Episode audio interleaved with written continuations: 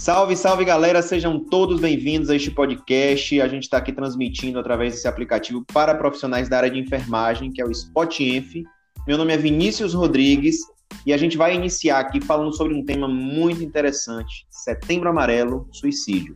Salve, salve galera, quem vos fala é Vitor Pelizé, sou um adepto da saúde e junto com meu amigo Vinícius temos abordado vários assuntos importantes com relação à saúde física e mental. E hoje no Café com Pelizer, que também é transmitido pelo Spotify, é, vamos ter a presença da nossa amiga e também enfermeira Milena. Se apresente aí, Milena. Oi, gente, tudo bom? Aqui quem vos fala é Milena, enfermeira do município de Poções, colega de trabalho de Vinícius na UPA e agora trazendo o Vitor, né, para ser mais um colega agregado à saúde, já que quem tem conhecimento tem que transparecer e nos ensinar. Certinho, gente. É, a gente vai falar primeiro, né, por que o nome Milena? Você aí que é uma estudante, gosta dessa área aí, é, por que o nome Setembro Amarelo? Campanha brasileira né, de prevenção ao suicídio, iniciada em 2015.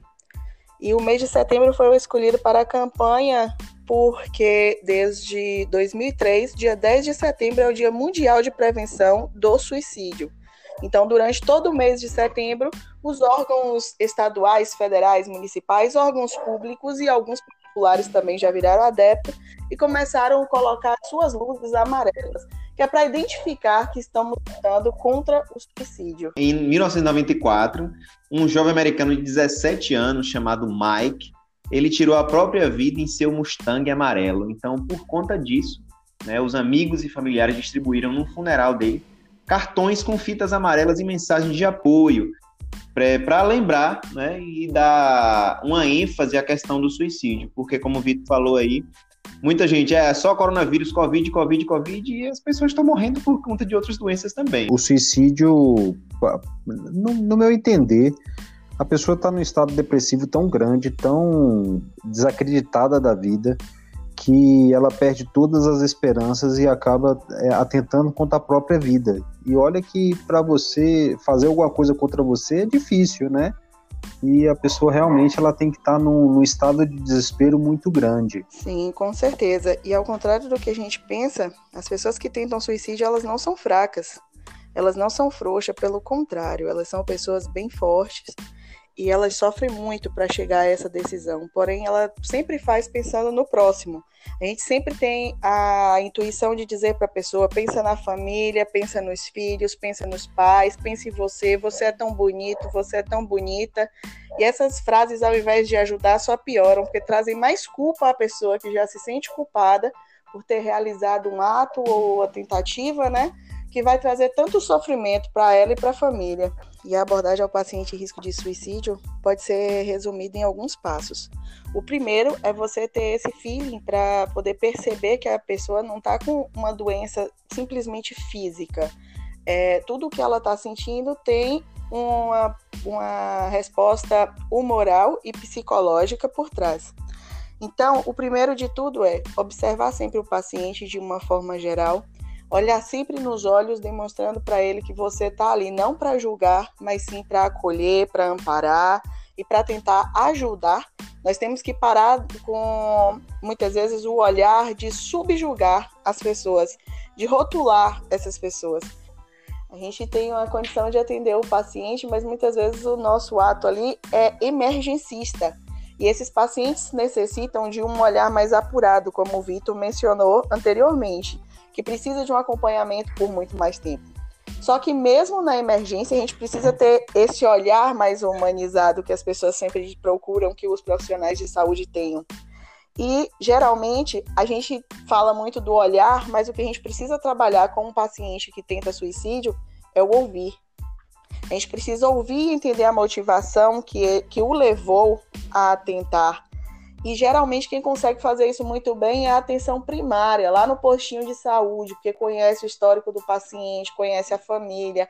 Quando o paciente chega para a gente, que ele já chega numa tentativa de suicídio, ele já passou em outros locais da saúde antes ou não, mas ele já foi observado por algum profissional de saúde E lá na ponta não tem como você identificar se ele está com esse problema ou não.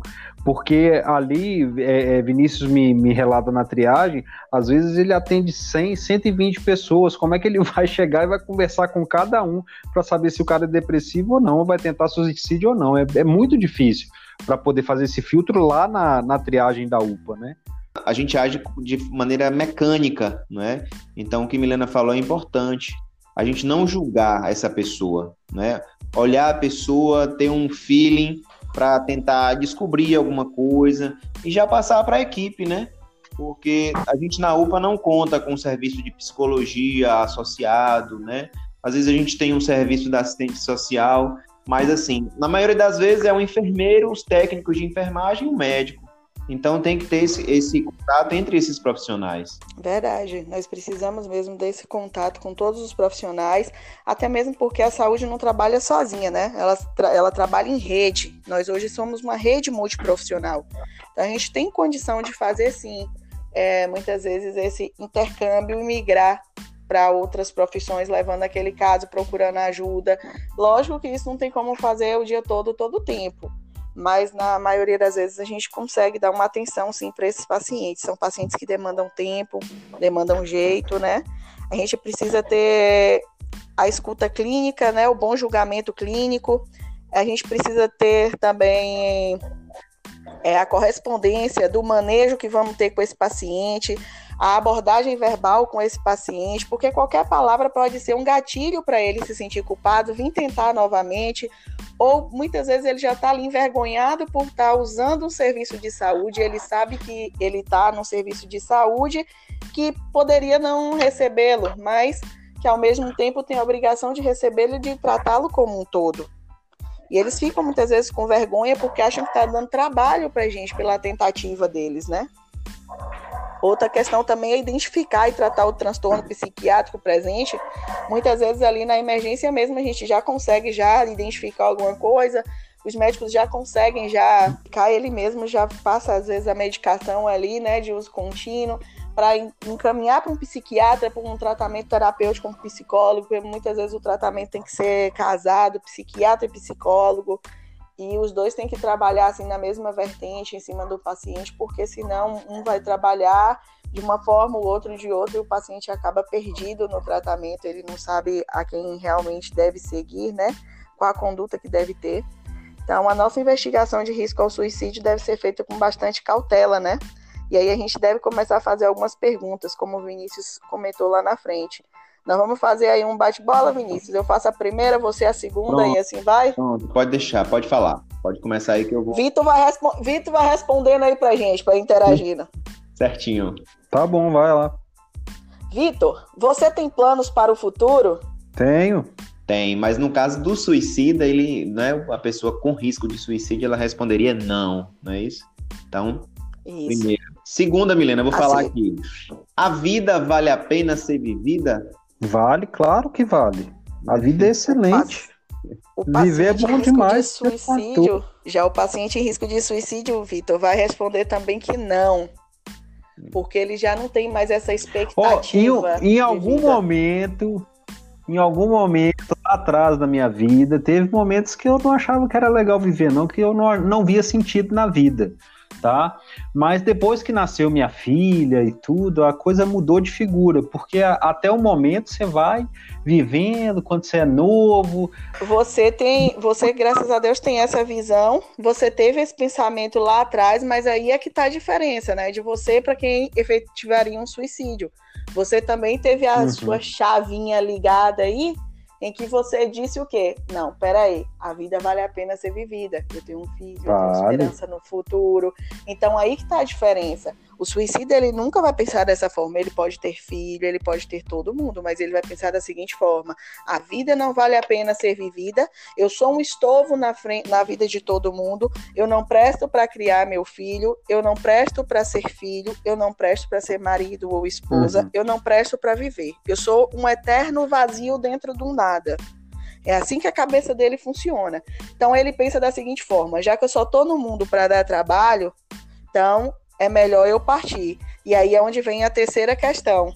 Se a morte viesse hoje, ela seria bem-vinda? Aí dessa forma ele responderia sim, né? Isso. Mas aí seria, é, só para a gente refrisar aqui, para o, o, colega, né, enfermeiro, o técnico de enfermagem que está escutando a gente, pra, só para ele identificar né, algumas é, perguntas norteadoras, na verdade, né? A primeira que a gente falou, você tem planos para o futuro? Uhum. O, a pessoa que tem tentativa, o risco de suicídio, ela vai responder que não.